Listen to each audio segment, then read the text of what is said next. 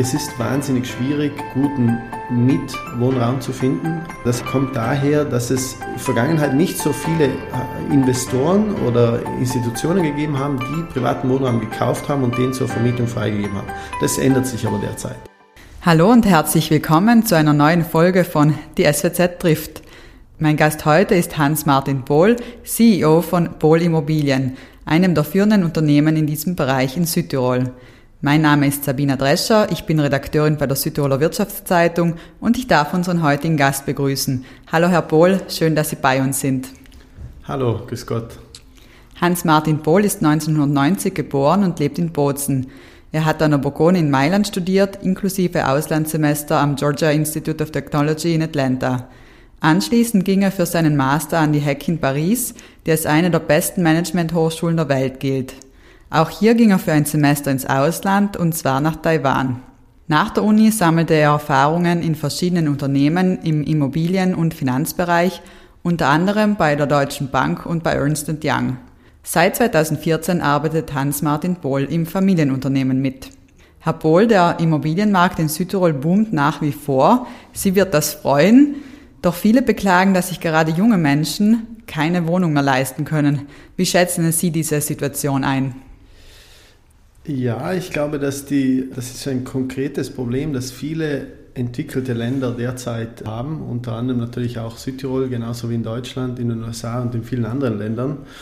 Und es hängt mit einer vielen zahlreichen Faktoren zusammen. Im Speziellen auf den lokalen Markt bezogen ist es so, dass eigentlich dieses Konzept des leistbaren Wohnens derzeit in einem Art Vakuum auch ist, was die gesetzlichen Rahmenbedingungen betrifft. Wir arbeiten ja schon seit, seit einiger Zeit an, diesen, an verschiedenen Projekten in diesem Bereich. Es gibt im internationalen Vergleich verschiedene Modelle des leistbaren Wohnens. Österreich wird sehr oft zitiert, wo es sehr viel staatliche Wohnungen, also staatlichen Wohnungseigentum gibt. In Italien gibt es ein starkes Genossenschaftswesen. Südtirol ist ein äh, Mix dazwischen drinnen, aber es braucht sicherlich gute gesetzliche Rahmenbedingungen, damit Abhilfe geschaffen werden kann und damit nicht Wohnghettos entstehen im oberen Bereich oder im unteren Bereich. Und das ist sicherlich eine große Herausforderung, die mit äh, zahlreichen Faktoren zusammenhängt, wo wir vielleicht einen kleinsten Beitrag leisten können, indem wir einzelne konkrete Projekte umsetzen und auch hier Familien ermöglichen, einen Wohnungskauf zu machen in einem sehr gedrängten Markt. Sehr gedrängt, ist das ein schöneres Wort für überhitzt? Schwierig zu sagen. Ich glaube nicht, dass es überhitzt ist. Ich glaube, dass einfach äh, auch wiederum in den letzten Jahren und vielleicht sogar sieben, acht, zehn Jahren zahlreiche Faktoren von der Zinspolitik, von der Wirtschaftsentwicklung, im Speziellen in Südtirol auch Mangel an, an Baugrund und, und Wohnland äh, dazu geführt haben, dass die Preise stetig gestiegen sind. Ich würde jetzt den Wohnungsmarkt derzeit noch nicht als überhitzt bezeichnen. Ich würde sagen, dass es verschiedene Lösungen in verschiedenen Bereichen braucht, um Abhilfe zu schaffen.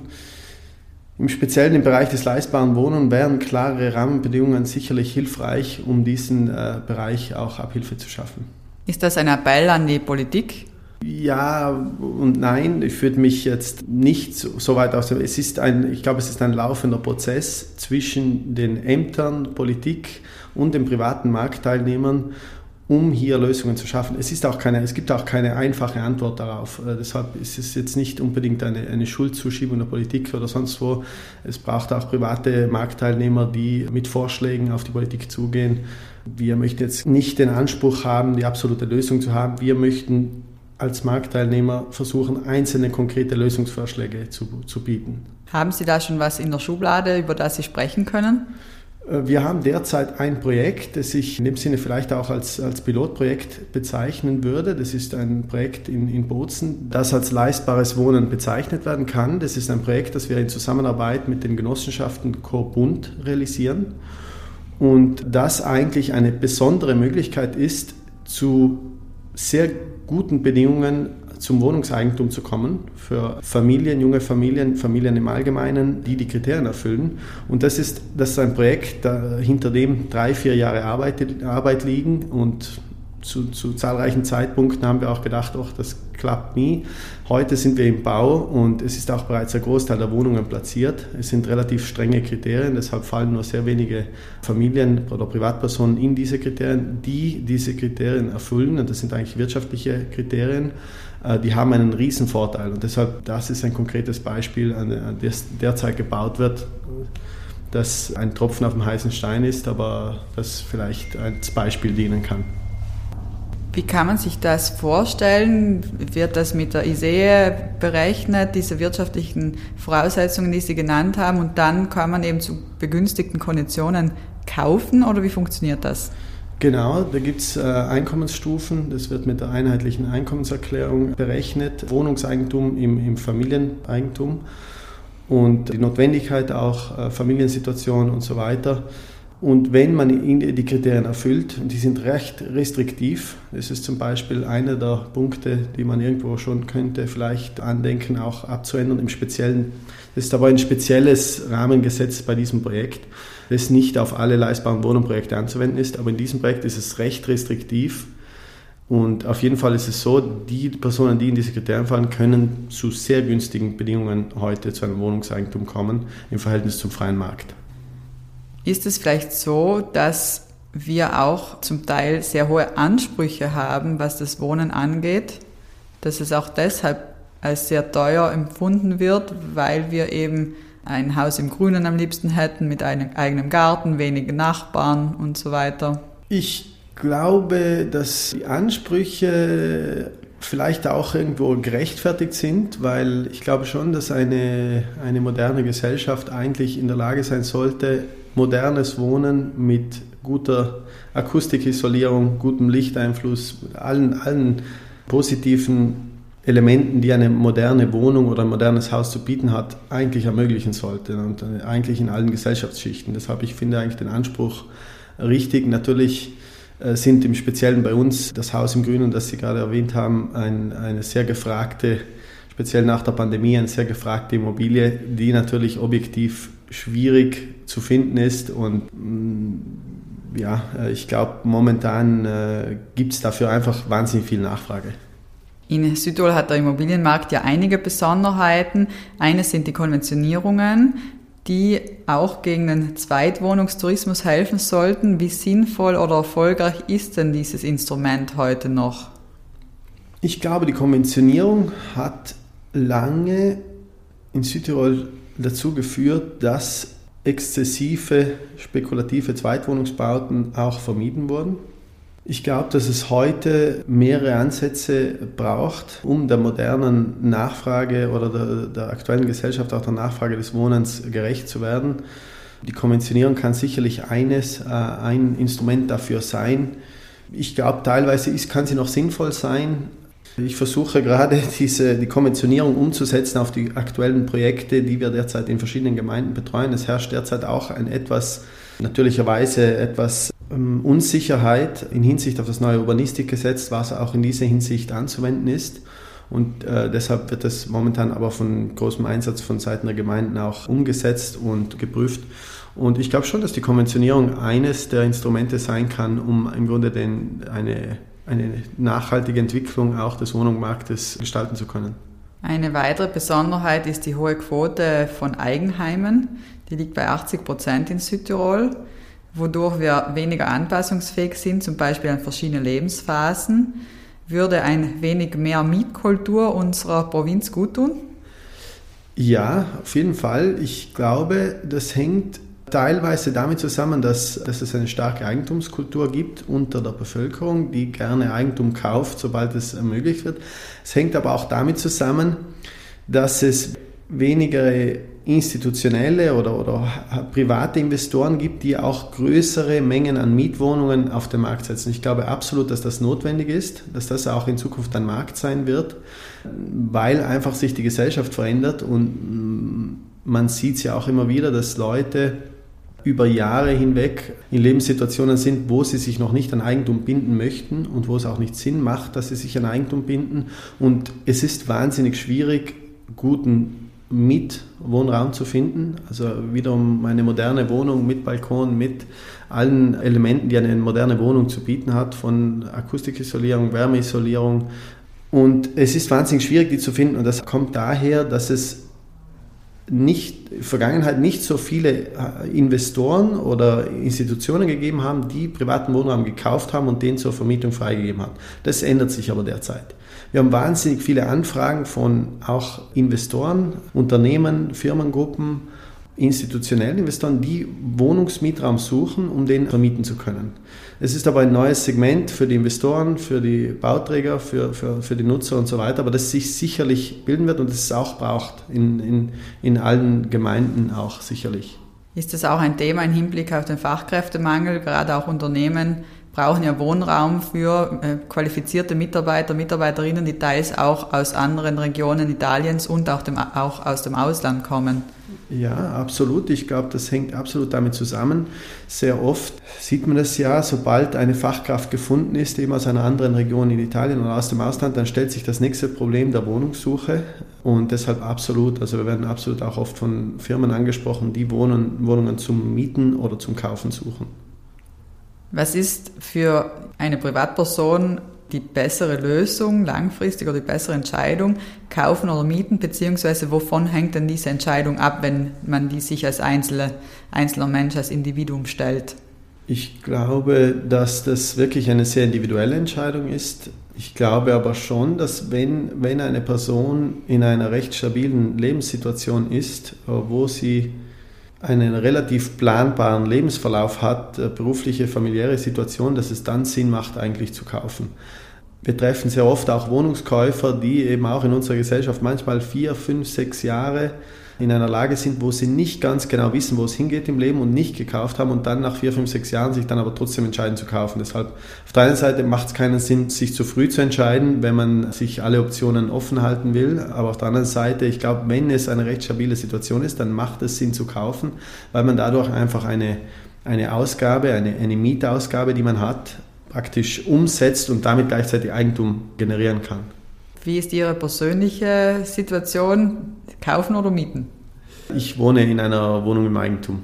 Sie haben ja auch Erfahrungen im Ausland gesammelt, sowohl als Student als auch als Berufstätiger. Gibt es etwas, das Sie aus dieser Zeit mitgenommen haben, etwas, das wir uns in Südtirol im Hinblick auf den Immobiliensektor vielleicht abschauen könnten?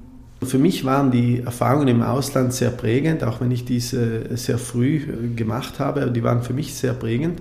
Im Speziellen im Immobiliensektor glaube ich schon. Ich glaube, wir haben bereits einige der Themen eigentlich angeschnitten vorhin.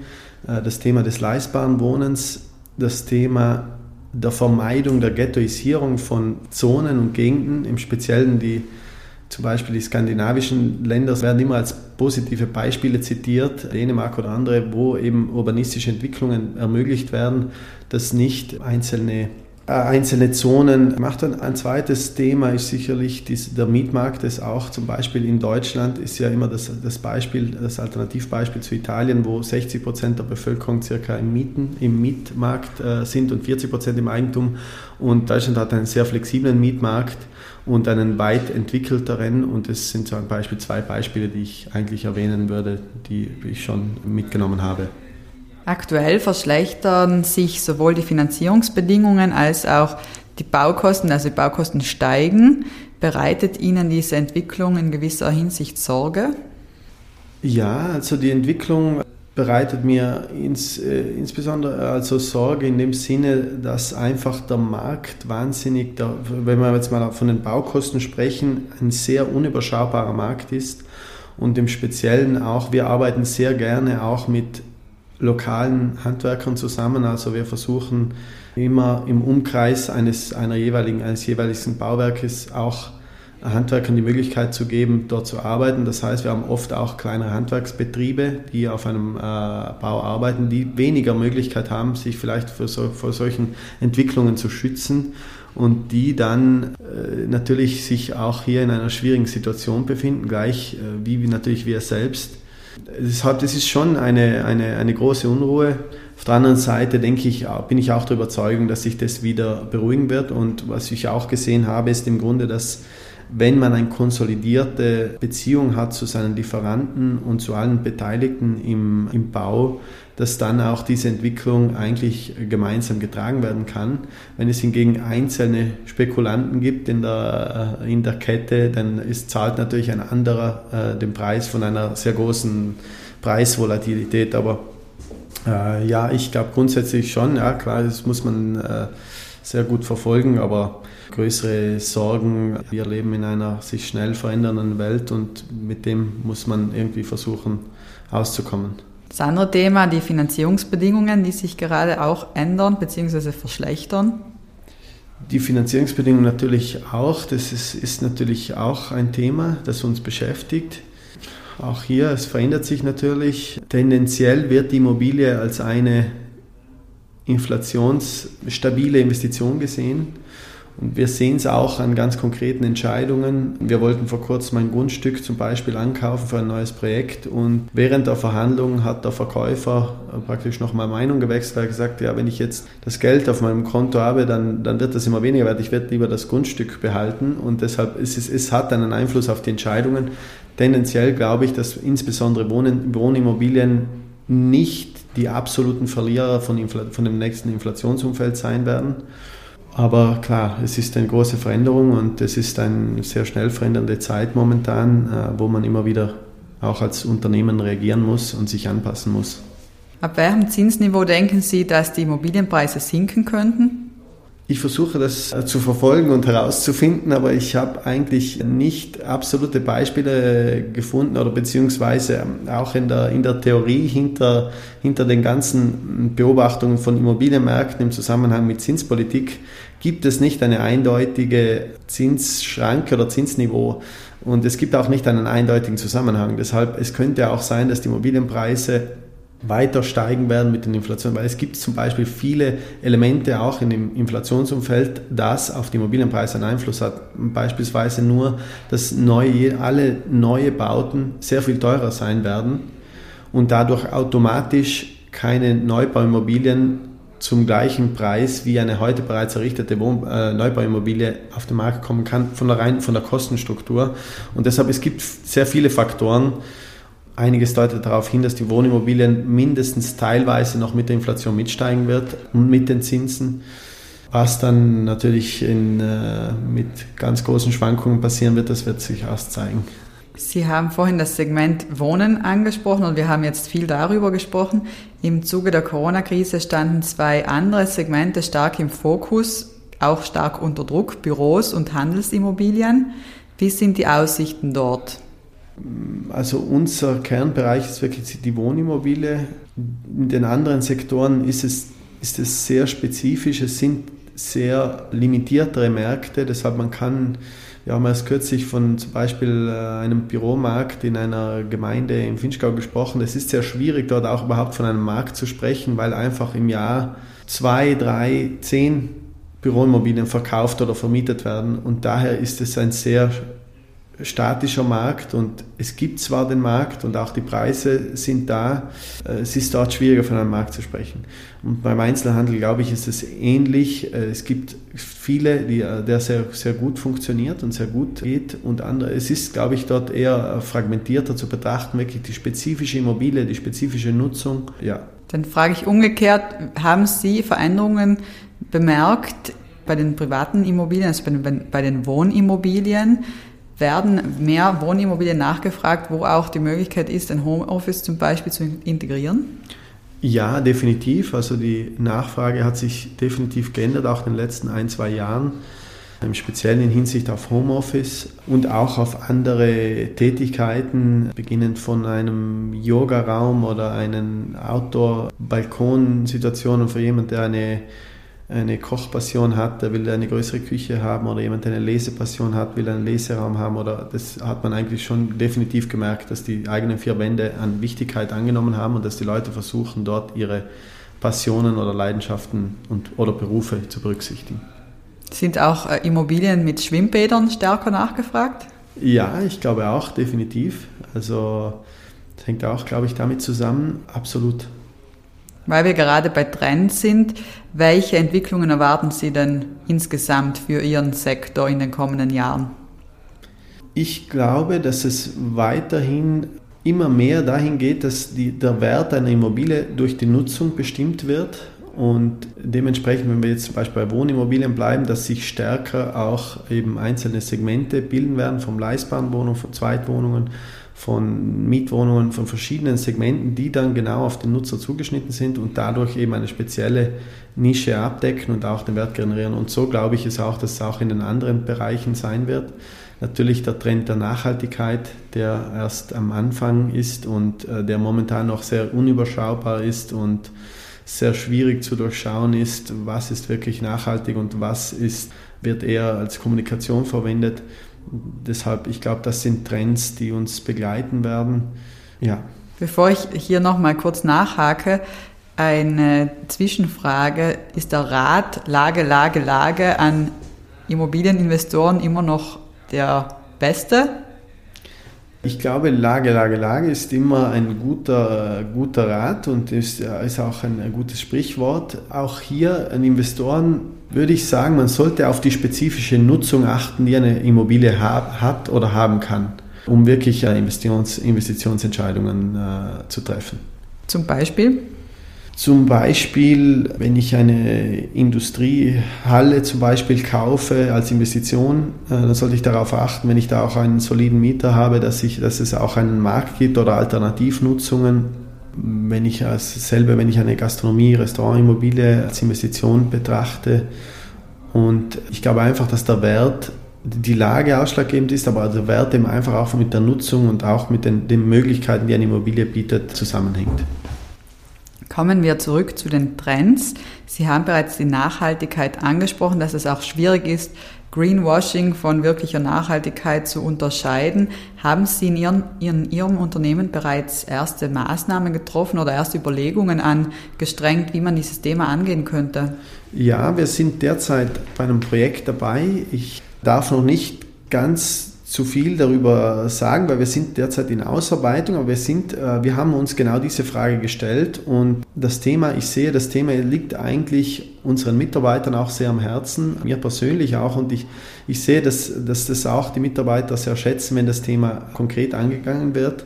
Es ist natürlich kein einfaches Thema, es ist nicht eine Sache, die man in einem Tag lösen kann, aber wir arbeiten derzeit äh, mit Hilfe von externen Experten, einem Professor aus Deutschland und verschiedenen anderen externen äh, Experten in dem Bereich, um ein Nachhaltigkeitssiegel auszuarbeiten für unsere Firma, dass Projekte über die maximale, das heißt was, bekannte Zertifizierung, in unserem Fall hier das Klimahaus A Nature, ist ja derzeit die gängigste und, und in dem Fall auch die, die höchste Zertifizierung von zum Beispiel den Wohnimmobilien, Projekte nochmals praktisch zertifizieren mit Kriterien, die darüber hinausgehen, von den Handwerkern, die da arbeiten, die aus einem gewissen Umkreis kommen von der Baustelle, direkte Mitarbeiter, also dass keine Subunternehmen arbeiten, auch ein gängiges Thema und Problem auch teilweise auf den Baustellen, dass einfach ein riesen Preisdruck entsteht und somit das, das ist auch eine, ein, ein Qualitätskriterium oder Nachhaltigkeitskriterium, dass Leute, die wirklich einen Beruf ausüben, auf der Baustelle äh, arbeiten können. Materialwahl und, und Herkunft der Materialien, natürlich die äh, Energieerzeugung und der Energieverbrauch und die Einsetzung einer besonderen Technologie oder eines besonderen Materials. Äh, wir arbeiten derzeit zum Beispiel daran, ein Projekt teilweise mit einem Hanfziegel zu bauen. Wir haben bei einem anderen Projekt Mineralstoff als Dämmung eingesetzt. Wir haben Holzfasern eingesetzt. Also wir versuchen derzeit bei verschiedenen Projekten einzelne Materialien einzusetzen, um auch für uns die Erfahrung zu gewinnen, was können wir umsetzen auf alle Projekte. Und deshalb arbeiten wir derzeit in diesem Projekt intern und, und möchten eben auch dieses Siegel so darstellen, dass es verifizierbar ist für jeden Dritten, für die Öffentlichkeit oder für eine dritte Person, die sagt, warum soll dieses Projekt nachhaltig sein? Ja, aus diesen und diesen handfesten und nachweislichen Gründen. Das ist eigentlich für mich ein, ein, wichtiger, ein wichtiger Aspekt, dass eben diese Kriterien nachweislich sind und auch verständlich und eben nachweislich für, für jedermann auch sind. Spielt da auch die Wiederverwertbarkeit von Materialien eine Rolle? Absolut. Also Wiederverwertbarkeit, das beginnt zum Beispiel beim Abbruch von Gebäuden. Das fällt mir gerade ein, weil wir das äh, vor kurzem diskutiert haben, dass man einen Abbruch vor Ort verarbeitet und wieder vor Ort einsetzt. Und dann natürlich eben auch bei den Materialien und die verwendet werden oder beziehungsweise auch schon bei der Entscheidung von Immobilien, wird ein Gebäude abgerissen oder nicht. Und wir haben in den letzten Jahren des Öfteren bewusst eine Entscheidung getroffen, nein, lassen wir das Gebäude stehen. Es ist ja nicht, zwar nicht unter Denkmalschutz oder anderweitig, aber lassen wir das Gebäude stehen und versuchen es intelligent umzunutzen oder umzubauen. Und deshalb, das sind ganz viele Entscheidungen von der Planung, Entwicklung bis hin zur Ausführung. Ein weiteres Thema ist die Digitalisierung, die eigentlich alle unsere Lebensbereiche und Arbeitswirtschaftsbereiche beeinflusst. Inwiefern ist die Digitalisierung in Ihrem Unternehmen ein Thema? Die Digitalisierung ist, glaube ich, schon ein Thema. Wir, wir arbeiten daran. Wir haben versucht, verschiedene Prozesse und Softwares in den vergangenen Jahren einzuführen und haben teilweise dies auch mit Erfolg eingeführt. An vielen Bereichen arbeiten wir noch zwischen der Digitalisierung und den, den effektiven Nutzen, die man dann daraus ziehen kann, liegen natürlich auch Welten, beziehungsweise man muss einfach sehr genau abwägen und äh, wir sind auf dem Weg. Gibt es da konkrete Beispiele, die Sie nennen können? Äh, auch welchen Nutzen man vielleicht als Kunde am Ende daraus zieht? Wir haben eine Verkaufssoftware, die wir sehr intensiv nutzen und der Nutzen, der sich sicherlich, also der, den wir daraus hatten auch, ist einfach eine Optimierung des gesamten Prozesses von der Erstanfrage bis zur Bearbeitung eines Kunden bis zur Nachverkauf, Unterschrift in der Baubearbeitung, dass die gesamten Informationen eines Kunden weitergegeben werden, weil ein Kunde äh, interessiert sich ja zuerst mal per Telefon und macht fünf äh, Gespräche und äh, erwähnt darin schon seine Vorlieben oder seine, sagt, ich möchte unbedingt eine bestimmten Boden oder irgendwelche äh, Details, die er im Wohnungskauf berücksichtigen möchte. Und diese Informationen werden dann aufgenommen und werden dann weitergegeben, sodass dann praktisch auch in der Bauausführung diese Informationen bereits bekannt sind. Und das ist jetzt zum Beispiel eine konkrete Software, die uns sehr gut äh, gelungen ist einzuführen, die sehr gut genutzt wird und wo auch, ja, ich glaube, wo ein konkreter Nutzen dahinter steht.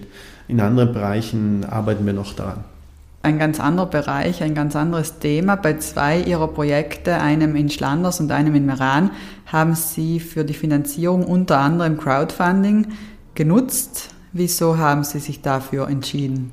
Wir haben uns damals, es war in Schlanders, glaube ich, 2016, das war eines der ersten Projekte in Italien, die mit diesem Finanzierungsinstrument finanziert wurden, auch äh, dafür entschieden, weil ich finde, es ist eigentlich eine interessante Form, mit der man es auch ermöglichen kann, zum Beispiel Lieferanten, Kunden, Mitarbeiter sich bei einem Projekt zu beteiligen.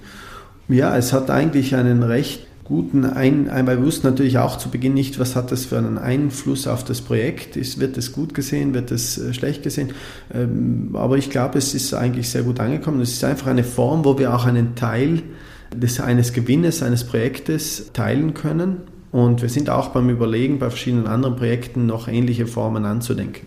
Das ist natürlich ein neues Segment seit einigen Jahren. Und ja, wir werden überlegen, ob wir es in Zukunft auch wieder bei einem Projekt anwenden. Wie sieht das in der Praxis aus? Ist das wie bei anderen Crowdfunding-Projekten, dass man sich für eine Beteiligung entscheiden kann oder gibt es einen fixen Betrag, den man beisteuern muss und am Ende wird man dann am Gewinn beteiligt?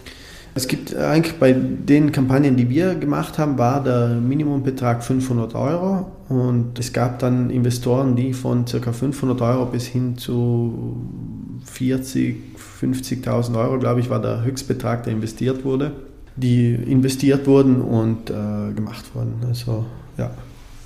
Und wie viele Investoren waren es am Ende insgesamt? Es waren mehrere hundert Investoren. Äh, in Schlanders, glaube ich, waren es um die 300 und im Iran ein bisschen mehr, 300, 400 Investoren. Und ja, wir werden auch immer wieder äh, darauf angesprochen, ob wir wieder mal ein Projekt mit Crowdfunding mitfinanzieren. Derzeit ist noch keines geplant, aber es könnte sein, dass das ein oder andere Projekt auch noch in Zukunft kommen wird. Wie groß war da die, dann die Rendite am Ende? Die Rendite war zwischen 8 und 9 Prozent bei den bei den beiden Projekten. Und äh, ja, wir haben auch in beiden Fällen eigentlich den Businessplan, den ursprünglichen, leicht übertroffen und dann die Rückzahlung gemacht und haben deshalb auch immer wieder Anfragen von Investoren, die sich bei Projekten beteiligen würden. Ich finde es eigentlich eine sehr tolle Form, weil es eben auch Lieferanten oder Nachbarn oder Leuten, die ein Projekt kennen, eine Möglichkeit geben, einen Betrag in ein Projekt zu investieren, das vor Ort ist, dass sie sehen, das sehen, wie es gebaut wird und äh, wie es realisiert wird. In gewisser Weise hängt meine letzte Frage, bevor wir dann zum Abschluss kommen, damit zusammen. Denken Sie, dass derartige innovative Ansätze Ihr Unternehmen erfolgreich machen? Beziehungsweise was sind denn Ihre Erfolgsgeheimnisse?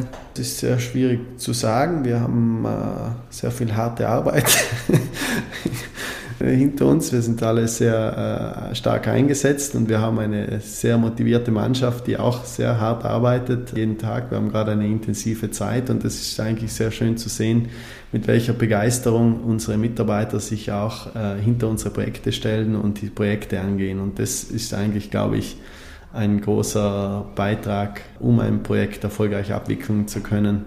Die Motivation und Begeisterung unserer Mitarbeiter dann kommen wir wirklich zum Abschluss und zu drei kurzen Fragen, die Sie bitte auch ganz kurz beantworten.